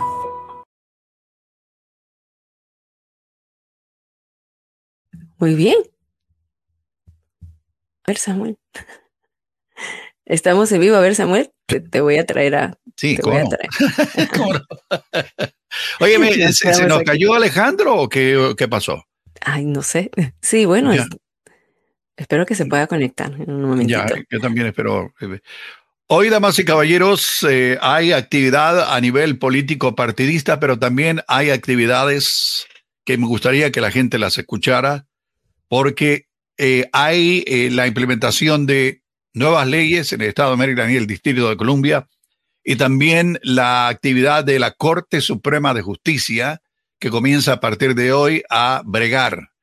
Pero eh, voy, voy, a hablar con, los, abogados, si es que aparecen, por supuesto, no, no recibido nada de que no vayan a participar, ni el abogado Carlos Salvado, ni el abogado Joseph Malú, así que vamos a estar a la espera de ellos. Mientras tanto, Mili nos tiene más, Mili. Sí, claro que sí. Vamos, mientras que ellos se van uniendo. Hay una eh, en tendencia. Eh, hay diferentes videos, pero encontré uno. Aunque tú tenías por ahí un chismecito, Samuel. Después vamos a decir. por ahí tú tenías, sí, tenías un, chisme. Damas y caballeros dicen que a, veces eh, uno no sabe lo que hay detrás de la pared de una pareja y ¿sabe lo que pasó? bueno, increíble, pero cierto. Eh, ¿Usted se recuerda de la señora Marjorie Taylor Greene, la republicana del estado de Georgia? Me parece que el, el, marido le está pidiendo el, uh, el divorcio. Escuchó bien. sí, Escuchó bien. Marjorie Taylor Greene, ¿qué va a decir? ¿Qué justificación va a decir eh, mi marido me pidió el divorcio, ya no quiere estar más conmigo. Bueno. No, mira, ellos lo están llevando de una manera muy, eh, eh, porque siempre sabes que es como decir, caminar por eso, por ese lado es un poco ir, ir, por una cuerdita, ¿no? Media floja, porque uno, un divorcio siempre es lamentable. O sea, sea de donde sea, ¿no? Es, es, mm, uno no, no se, no disfruta de un divorcio, aunque hay gente que hace fiestas por divorcios, pero uh, según lo, lo, que dicen, el matrimonio es algo maravilloso. Eh, eso es lo que ella dio un, un press release, un comunicado de prensa. Eh, según la petición del divorcio presentada en el Tribunal Superior de Georgia del condado de Floyd, eh, Green y su esposa de 48 años ya estaban separados, ¿no? la pareja se había casado, sí, dice que la pareja se había casado en 1995 mientras ambos estudiaban en la Universidad de Georgia, según muestran documentos judiciales. El punto está que ella todavía sacaba eh, propagandas de ella y su familia y que le encantaba ser madre, le encantaba ser esposa, entonces ya las dicen, mira, estás todavía con estas propagandas y cuando sabes que estaba separada, ¿no? Ahora, ella en el statement o en lo que, en el comunicado público dijo, el matrimonio es algo maravilloso y creo firmemente en ello. Eh, nuestra sociedad está formada por, por un esposo y una esposa que crean una familia para nutrir y proteger. Juntos, Perry y yo formamos nuestra familia y criamos a tres grandes hijos me dio el mejor título de trabajo que puedas ganar, un mamá. Siempre estaré agradecida por lo buen padre que es para nuestros hijos. Nada más. Él, por su lado, publicó, Marjorie ha sido mi mejor amiga durante los últimos 29 años y ha sido una madre increíble. Nuestra familia es lo más importante que hemos hecho. A medida que avanzamos en diferentes caminos, continuaremos enfocándonos en nuestros tres increíbles hijos y su futuro, esfuerzo y nuestra amistad. Así que, eh, bueno, bueno, eh, a, mí me, pareció eh, chocante la primera vez que la vi en un comercial de televisión. Mm. Y eh, todo la recuerdo, no sé si vos la recordás, pero le, voy a hacer un recuerdo de esta señora. ¿Con armas? Oye, oye, con, con mírela. Joe Biden abandoned Americans in Afghanistan, got 13 of our best soldiers killed, gave a kill list of Americans to the Taliban. Ok, el Taliban no se dice, se dice talibán, primero que nada. Y Joe Biden, uh, antes de tomar el poder y antes de comprometerse, había dicho anteriormente que iba a sacar a las tropas de Afganistán. Sigamos escuchando el comercial que hizo esta señora. An armed and Islamic terrorist nation with 83 billion dollars in weapons like this one.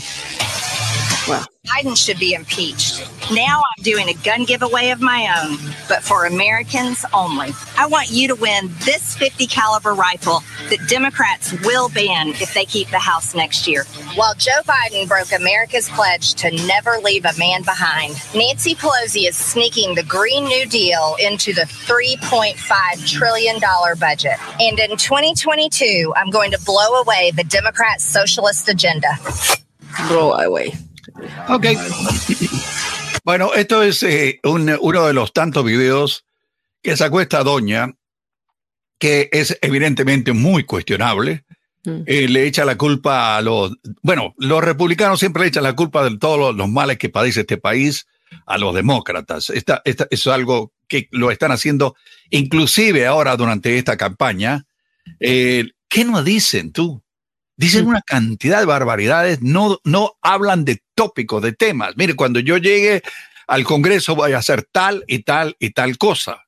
Mm. No, agarran en contra del deporte de aquí en Washington, desprestigiar a tu contrincante de la manera más feroz y horrible. Y esto lo estamos viendo aquí en el estado de Virginia también, Emily. Sí, claro, estamos mirando ya ahorita que se calientan los motores para las elecciones medio término, ¿no? Ah, incluso, mira, algunos titulares que tenemos es que menos de la mitad de los latinos ven una gran diferencia entre los republicanos y los demócratas, según el Pew Research, ¿no? Que los latinos ven estas diferentes posturas de los republicanos y demócratas sobre la violencia armada y el aborto. Ahí sí, pero las líneas se difuminan cuando se trata de distinguir los, lo que los partidos representan en general. Según, según el estudio del Pew Research Center, los resultados publicados recientemente muestran que el 36% de los, em, de los hispanos encuestados entre el primero y el 14 de agosto dijeron que hay una cantidad bastante de diferencia entre los partidos. Y otro 16% dijo que, casi no había diferencia, o sea, no haya ni, un, ni, una distinción. Lo, que decía Alejandro en sus comentarios anteriores era muy típico.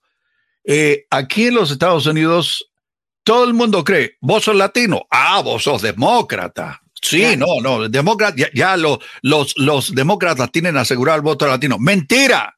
Mm. El más, la más reciente encuesta de opinión de la cadena NBC con Telemundo muestra que hay un apoyo a los republicanos no en temas de política agria, como la grosera que tiene el expresidente Donald Trump, sino de temas que son normales, comunes y corrientes para toda la gente que vive aquí. Les, les importa la economía en una situación grave en la cual está el resto del planeta y nosotros todavía estamos relativamente bien. La economía, eh, el aborto que podría ser la espada de Damocles de los republicanos, hay que decirlo también, eh, los latinos la apoyan, pero en términos generales tienen su caidita hacia la gente conservadora Eh, dice, mire, si la economía está bien, todos estamos bien. Si la economía es mal manejada, vamos a estar muy mal.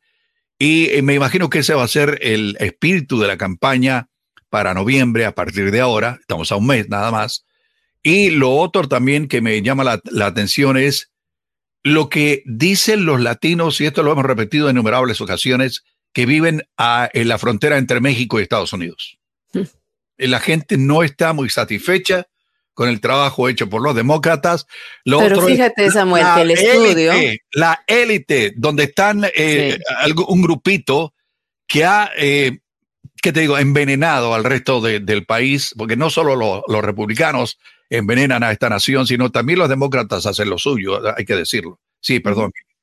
Sí, oh, no, es que mira, el estudio es interesante, ¿no? Porque mientras que dice que los no se identifican con partido en sí, no se identifican, el estudio encuentra que los votantes latinos registrados se inclinan, es que se inclinan por el Partido Demócrata por un margen de casi de 2 a 1. Ah. Pero señaló el estudio que la afiliación política futura de los latinos sigue siendo incierta, porque aproximadamente uno de cada 10 votos hispanos que se identificaron con cualquiera de los partidos tenían opiniones políticas que estaban más estrechamente alineadas con el partido contrario, o sea, con los republicanos. Es que eh, es, que es así, o sea, lo que está pasando es que el latino se está yendo más para independiente, está todavía indeciso, no se quiere casar con un, con un partido, sin embargo, cuando vota, ah, según, según el estudio de Pew, es con un margen de 2 a 1 por los demócratas. Bueno, eso, y también hay otra noticia correspondiente a las elecciones del medio término, y esto sí es preocupante, porque Estados Unidos está enfrentando una escasez de trabajadores electorales. Oh, yeah. Y en gran parte, Samuel, porque tienen, según eh, nos reporta el diario The Hill, que tienen temor a las amenazas contra sus personas. A medida que se acerca la fecha para la celebración de las elecciones de medio término, Estados Unidos sufre la escasez de trabajadores electorales.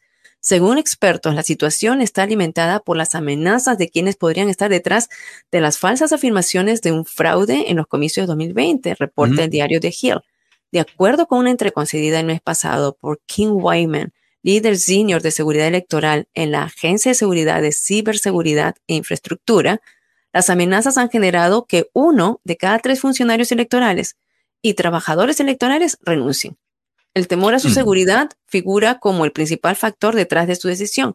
Mientras el fenómeno es, toda una realidad, funcionarios estatales están teniendo dificultades para contratar gente para tales puestos y dicen que las amenazas no solamente son eh, de abuso verbal, Sí, no, eh, amenazas con, con eh, matarlos, dispararles, darle una golpiza, etcétera, etcétera. Cualquiera no, no, cualquiera que tenga los dos dedos de frente, dice, ¿para qué voy a meterme en un lío? Eh, mejor me quedo en mi casa. Eh, el que no se ha quedado en casa es el abogado Joseph Maluf, que ya está con nosotros la mañana de hoy. Lo veo medio preocupado, abogado. Cuénteme, ¿qué tal? Buenos días. No, por supuesto, preocupado por toda esta lluvia, Samuel. Eh, lo dijimos. accidentes terribles que ocurrieron.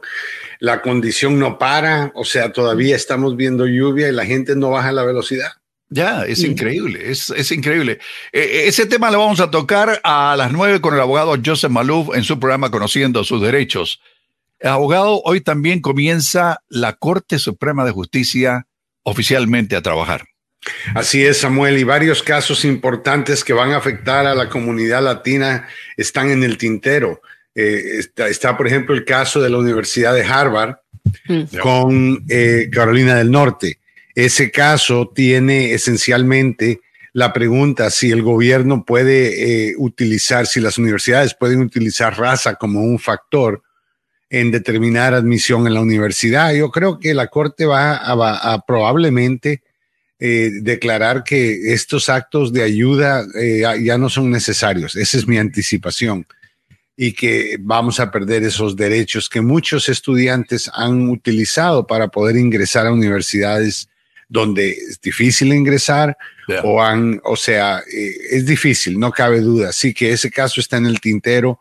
Ah, también tenemos un caso del ambiente eh, sobre las regulaciones de la agencia ambiental. Ah, obviamente creo yo, una vez más, que van a limitar el poder de la agencia y, y decir que obviamente el Ejecutivo es el que tiene más autoridad y que el Congreso tiene que pasar regulaciones en vez de la agencia.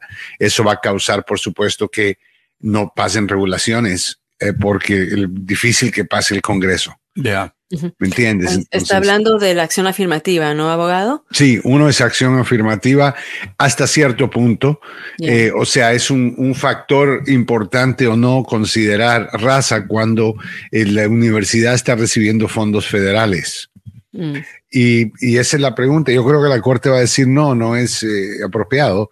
Ah, y, ahí va a parar la inclusión de raza como un factor en tratar de balancear las universidades. O sea, tenemos que recordarnos cómo eran las universidades antes.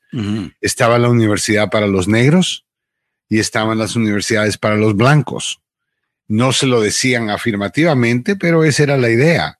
Y eso obviamente causó mucha discriminación en universidades como Harvard, Yale, Stanford, universidades prestigiosas donde muchos afroamericanos podían aplicar, pero no, no estaban siendo admitidos. Entonces, la idea, después de toda la discriminación que se pasó, es crear este concepto de acción afirmativa para asegurarnos que los jóvenes de minorías que quieren estudiar puedan tener la oportunidad de hacerlo, aunque sus ancestros no lo pudieron hacer. Eh, a mí me preocupa, eh, obviamente, la falta, y, tengo que decirlo, la falta de interés que tienen los políticos, especialmente los demócratas, en las altas jerarquías, abogado.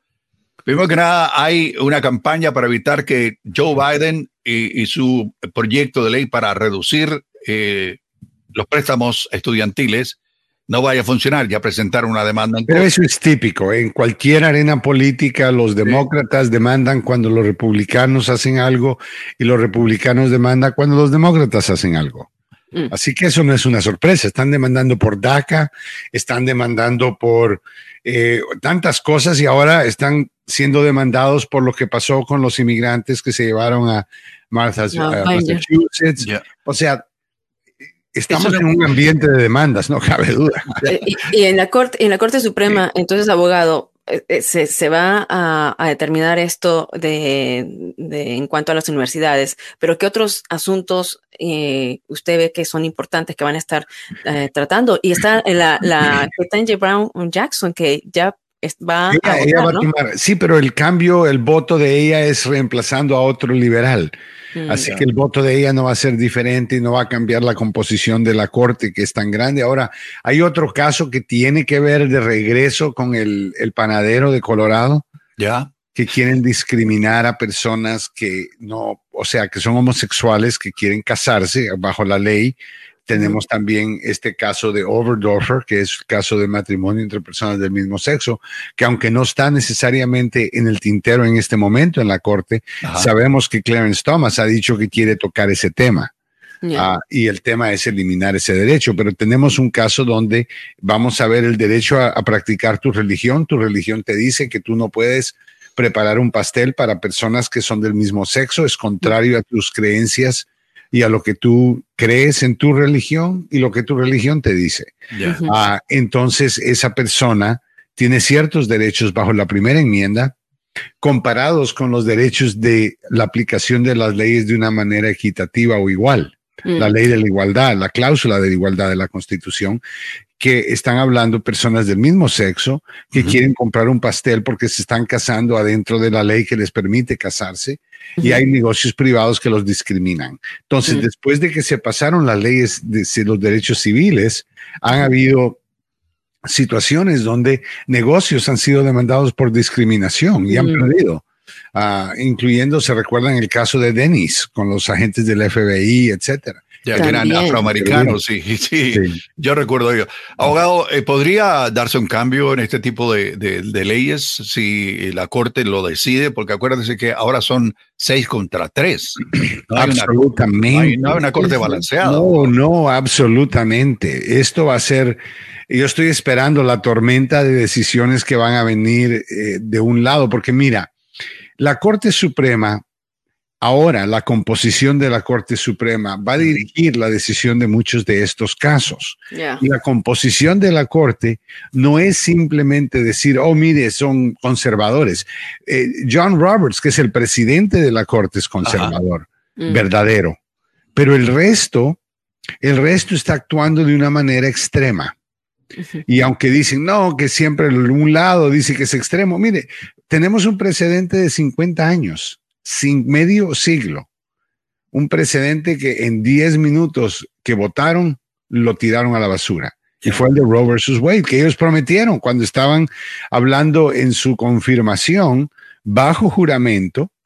Estos candidatos antes que se convirtieron en jueces después de que el Senado los confirmó, ¿Basado en qué? En que prometieron cumplir la ley, seguir precedente. Y lo primero que hicieron es tirar precedente, lo que le llamamos un super precedente, porque es algo tan eh, metido en la, en la fibra del sistema legal, que ahora tú estás empezando a desmantelar este concepto de privacidad. O sea, mira, la novena enmienda de la Constitución dice que no todos los derechos enumerados en la Constitución son los únicos derechos que tú y yo tenemos. Entonces, hay otros derechos. Uno de ellos era el derecho a tener un aborto. ¿Basado en qué? Basado en privacidad. Privacidad. ¿Cómo es privacidad? Bueno, aquí usted tiene un derecho a privacidad. La Constitución lo habla en la cuarta enmienda cuando la policía quiere buscar información. Se reconoce que hay un derecho a privacidad, especialmente en su hogar. Entonces, balanceando los derechos que una persona tiene de hacer lo que quiere con su cuerpo, porque la 14 enmienda dice que nadie te puede quitar tu cuerpo, te puede quitar poner preso, quitar tu vida, quitar tu propiedad sin un proceso legal. Y no hay un proceso legal, entonces obviamente esos son tus derechos. Entonces hemos tenido que balancear el derecho que tiene una mujer de decir, mire, hasta ahora es solo soy yo, aunque yo estoy embarazada, mi embarazo no es una segunda vida. Entonces Roe versus Wade dijo, ¿sabe qué? Si hay una vida, una segunda vida, ahora el gobierno tiene el derecho de proteger esa vida y si no la obligación. Mm. Y ahí es donde viene el, el, donde se han separado las dos ideologías. Una es, mire, es mi cuerpo, yo tengo una semana de estar embarazada, o un mes de estar embarazada, o un mes y medio. No hay un, un cerebro, no hay una, un, ser humano independiente, desarrollado, que se pueda reconocer y consecuentemente ese fue el balance entre lo que la, la madre tiene de derecho en su cuerpo, de no cargar un embarazo, y cuando hablamos de realidad, bueno, hablamos de una niña de 10 años que fue violada por un tío, que, ¿verdad? No le querían hacer el aborto. Hablamos de una señora, una muchacha que tenía que llevar un embarazo a término de un feto que no tenía cabeza. Mm. Hemos hablado de personas que esencialmente necesitan un proceso, un DNC después de que tienen un embarazo ectópico. y esas cosas que, que no necesariamente significan que alguien quiere matar a este embarazo es simplemente decir, mire, hay circunstancias que a veces no coinciden con lo, que eh, es la humanidad y a forzar a una niña de 10 años a, darle luz a un bebé que probablemente la mataría a ella, pero vamos a salvar ese bebé del violador mm. que va a estar preso mm.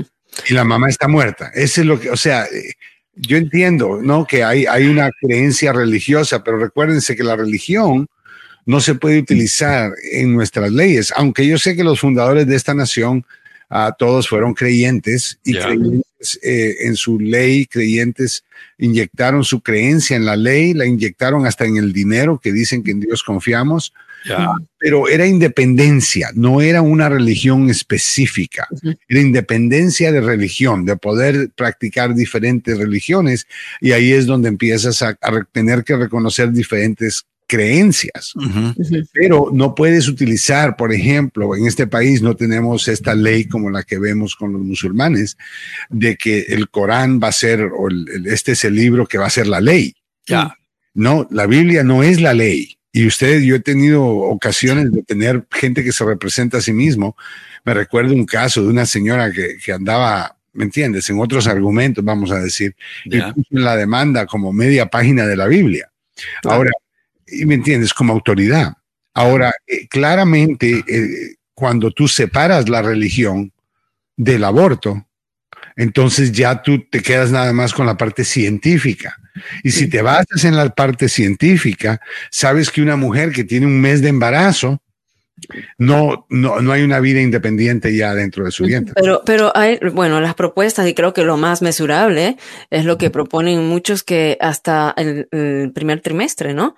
pero, pero eso, después del primer trimestre, ya. ya tienes que aceptar que existe un derecho. El problema es que la, la, y por eso es que esto ha afectado en la política hasta cierto punto, beneficiado a los demócratas, el hecho de que a la hora de hacer el argumento, tienes que ir a un argumento religioso. El momento que la persona queda embarazada, se crea una vida, Dios ha creado una vida. Pero a, los seis, a las seis semanas estamos hablando, bueno, hay unos estados que seis semanas, quince semanas, o sea, cuando ya estás permitiéndolo, ya, ya para ellos es ilegal.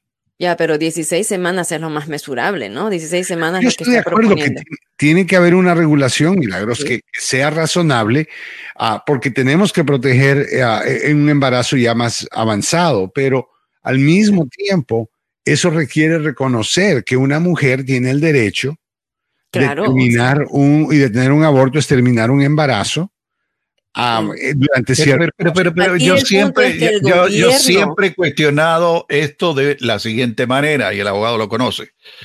Eh, hay mucha gente aquí en los Estados Unidos que utiliza el aborto como si fuera una pastilla anticonceptiva. No es una pastilla anticonceptiva por Dios. Si, si, se puede aplicar un aborto que sea bajo circunstancias muy, muy difíciles. el problema, y regresamos al mismo punto, si vamos a reconocer el derecho que una mujer tiene de poder decidir qué hacer con su cuerpo. Sí, pero que no va a matar a un niño que está desarrollado, ahogado. Es, simplemente una decisión de ella, pero si no le permites a la mujer decidir, entonces eres tú el que está decidiendo qué es lo que va a pasar. Ya. Sí, eh, o sea, yo, el punto está que el gobierno no puede decidir por ti. Ese es el, ese es, eso es lo básico. Es el punto, claro. Es el gobierno. Es el, punto. El, el, gobierno que está mal, que no está mal, que es... Eh, si, reconocen que tú tienes ese derecho, Milagros, como mujer, de decidir qué hacer con tu embarazo durante, digamos, seis semanas o digamos 15, las primeras 15 o 12 o 11 semanas, sea lo que sea, pero reconocer que ya estás embarazada y que vas a parar este embarazo y que no te van a acusar de asesinato en primer grado, porque eso es lo que están tirando por ahí afuera. Oh, vamos a poner cargos de asesinato. La madre debería de ser acusada de, de homicidio. Ah, y los doctores de conspiración para cometer un homicidio. O sea, obviamente ese es otro tema, pero hay gente que piensa en eso. Eh, abogado, eh, yo estoy en favor del aborto en caso de violación, incesto y el, que la, vida de la madre esté en peligro. Lo demás no creo que ah, hay mucha gente que está de acuerdo conmigo.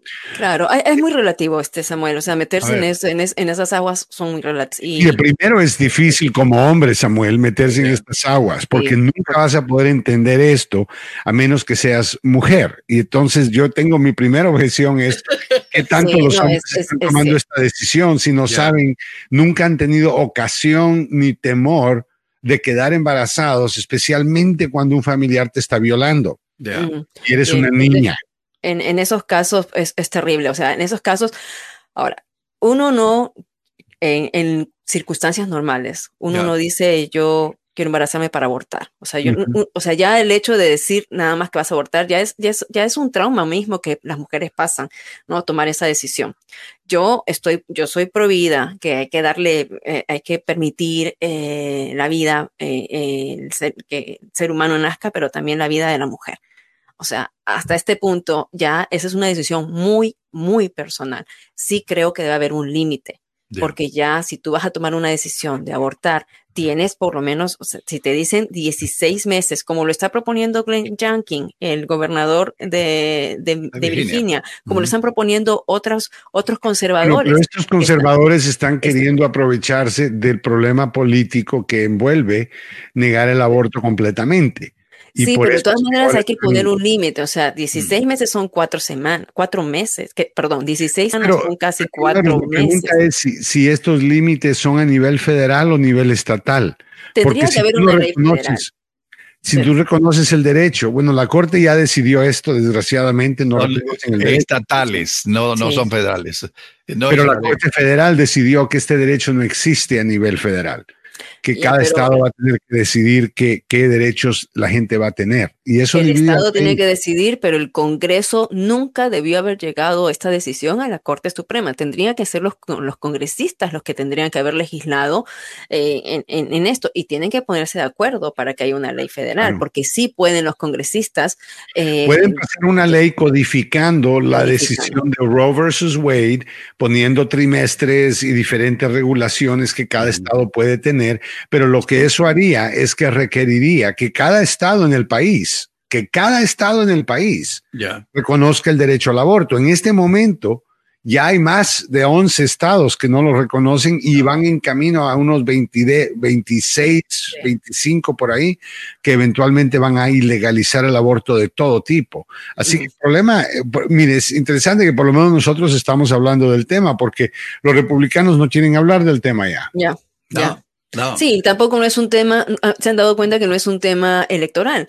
Si bien es cierto. Pero es un tema electoral para los demócratas, están buscando cómo legalizar el derecho a nivel nacional, cómo legalizarlo a nivel estatal, mm. porque el derecho es algo que es, es, muy diferente. Mire, nadie le está diciendo a una persona, usted tiene que tener un aborto. Si usted cree que un aborto es inhumano, inmoral y en contra de sus creencias, bueno, no tenga un aborto.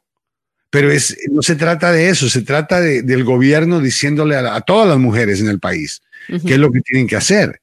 Y eso es diferente. Ahora ya estamos hablando de los derechos de otra persona. Usted tiene, el gobierno tiene que respetar sus derechos y si usted no cree en el aborto, como Samuel, Samuel no cree en el aborto, perfecto. Pero Samuel no está proponiendo, porque la gente te va a colgar si lo propones, pero Samuel no está proponiendo que eh, las mujeres no puedan tener el derecho a un aborto. No. O sea, tienen todo derecho, pero, eh, pero las circunstancias. no es, Samuel, la idea de que es anticonceptivo me hace pensar de que estás pensando juzgando a las mujeres porque tal vez para ti ellas son muy muy muy sueltas o muy uh, you know uh, muy fáciles si le podemos decir así con los hombres y eso no es correcto. Eso no eso no es nuestro negocio no es nuestro it's not our business no es nuestro Punto.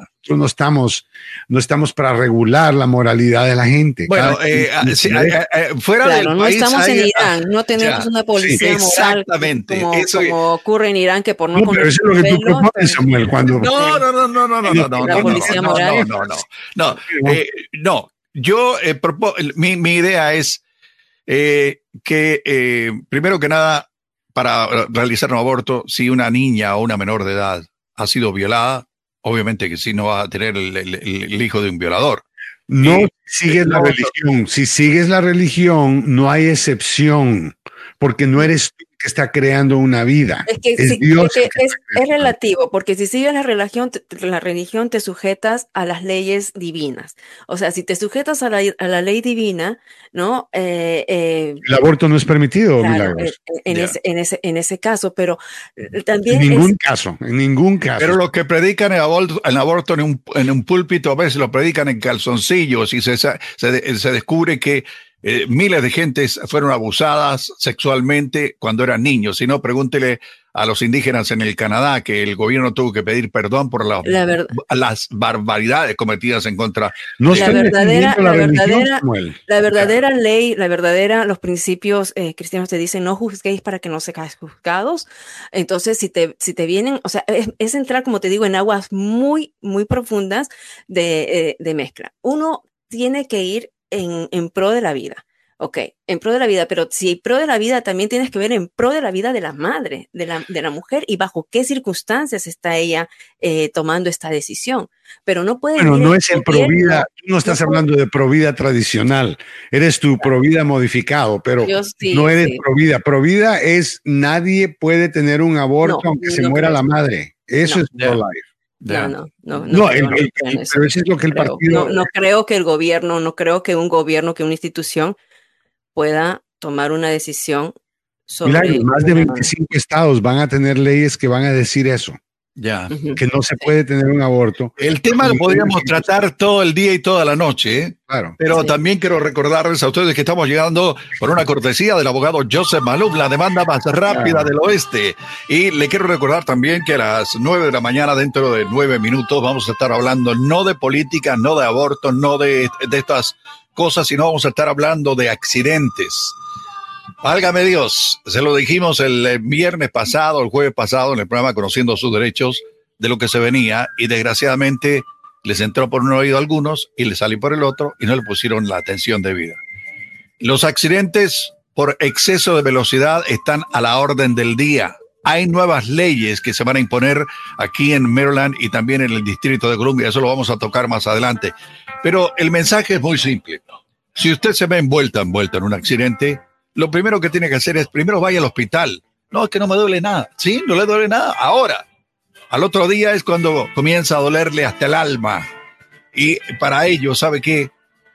Que llegue la policía, que haga el reporte y que a usted vaya al hospital.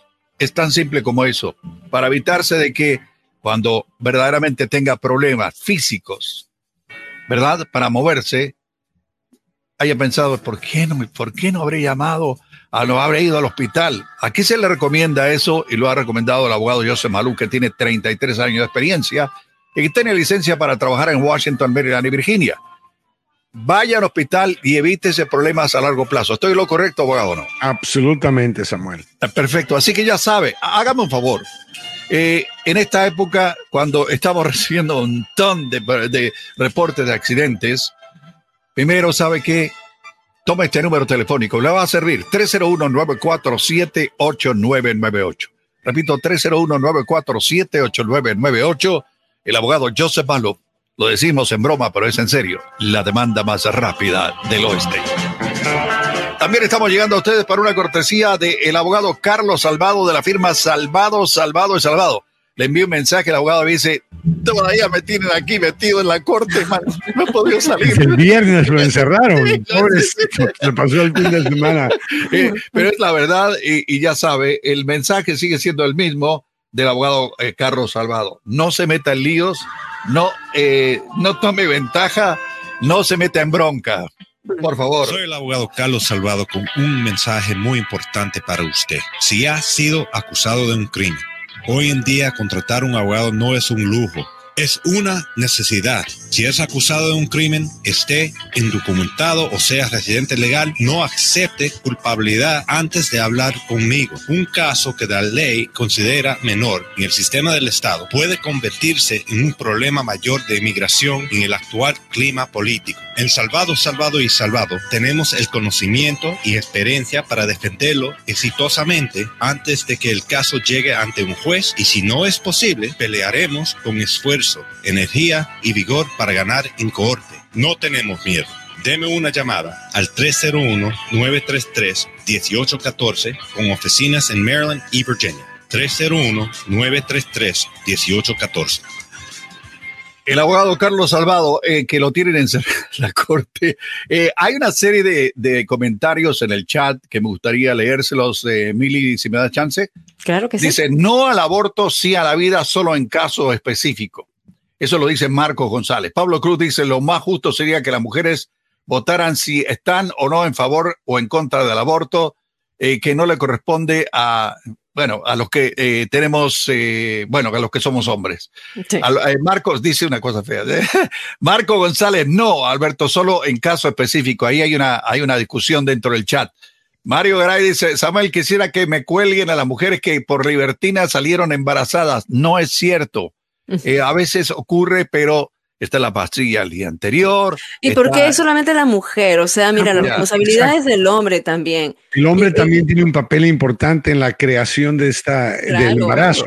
Ahora, mira, ha, aumentado eh, las operaciones de vasectomía eh, a raíz de esto. Eh, y, hay más gente y en el chat pueden, pueden, pueden verlo, por ahí estaban preguntando. Se hizo a él la propia no, no. Él mismo en la casa, él por correo compró, me compró ahí en Amazon, mandó un kit. No, no sé.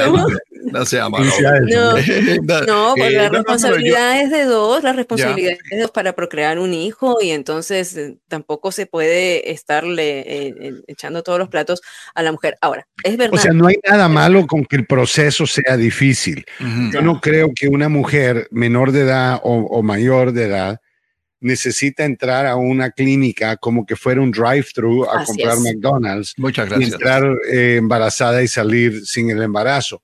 Pero no es tan simple. Sí es un proceso y en lugares, en varios estados donde es una persona que es menor de edad, tienen que notificar a los padres. En otros estados tienen que dar el consentimiento de los padres. Ah, así que eh, yo entiendo, imagínese una niña de 15 años que queda embarazada, va a arruinar su vida y de ahí se suicida porque no pudo tener un aborto. Y no pudo confrontar la realidad. Ahora, muchos dirían, ah, no, es que ella debería aprender a cruzarse las piernas, a usar una aspirina entre las piernas, etcétera. Yo entiendo, pero eso no es nuestro papel. Nuestro papel no es juzgar a la gente y, meterlos en problemas porque no escuchan. Nuestro papel es tratar de asistir resolver estos problemas que existen en todas las sociedades, en no, no solamente aquí, pero en países donde no creen en el aborto también tienen problemas de violación, injusticias y, y, madres que traen bebés al niño, que, que un bebé al mundo que no quieren tener. Ahora también, ahora, eh, eh, si, si vemos esto, ¿no? De que la persona tiene el bebé, si es una niña y tiene el bebé, y dicen, bueno, tiene el bebé y lo das en adopción. O sea, una niña de 10 años que fue violada por el tío. No, no, no, no. En ese caso no, no. Pero supongamos, ok, deciden tener embarazo. ¿Qué recursos, qué ayuda le dan a esa niña? No, no, no, El, el Partido Republicano tiene una plataforma en términos de servicios sociales de cero tolerancia. Claro, Solamente veamos, como decir, una muestra, un botón aquí en el estado de Maryland. En el estado de Maryland se aprobó una ley para que se le diera cuidados prenatales y postnatales a las personas que no tenían papeles, porque se estaban dando cuenta de que tenían estos embarazos complicados y entonces pasan esta, esta ley y eh, los republicanos se niegan a, a, votar por ella, por supuesto, porque se niegan a dar mayores fondos. Pero entonces, si le estás diciendo a una persona, no abortes, y es indocumentada y no tiene cuidados de, de salud. Y entonces dale un poco también de recursos para que puedan tener ese niño y después decidan qué cosa pueden hacer. Y por favor, eso tiene sentido. ¿Cómo puedes traer eso a la mesa política? Eso tiene sentido. Eso no se, en gobierno no funciona. Ah, o sea, y ese es el problema en el que estamos, en que por un lado queremos cortar beneficios sociales, la gente son un montón de mantenidos, eh, eh, la inflación es culpa de Biden, eh, le están poniendo mucho dinero a la economía. Y el problema es que, que ahora necesita, en una inflación como la de ahora, donde no hay ni siquiera leche para los niños, mm. necesita tener recursos para poder darle luz a, a, embarazo, a un, a un, bebé. Sí, ¿no? Y, invertir un poco más en campañas de prevención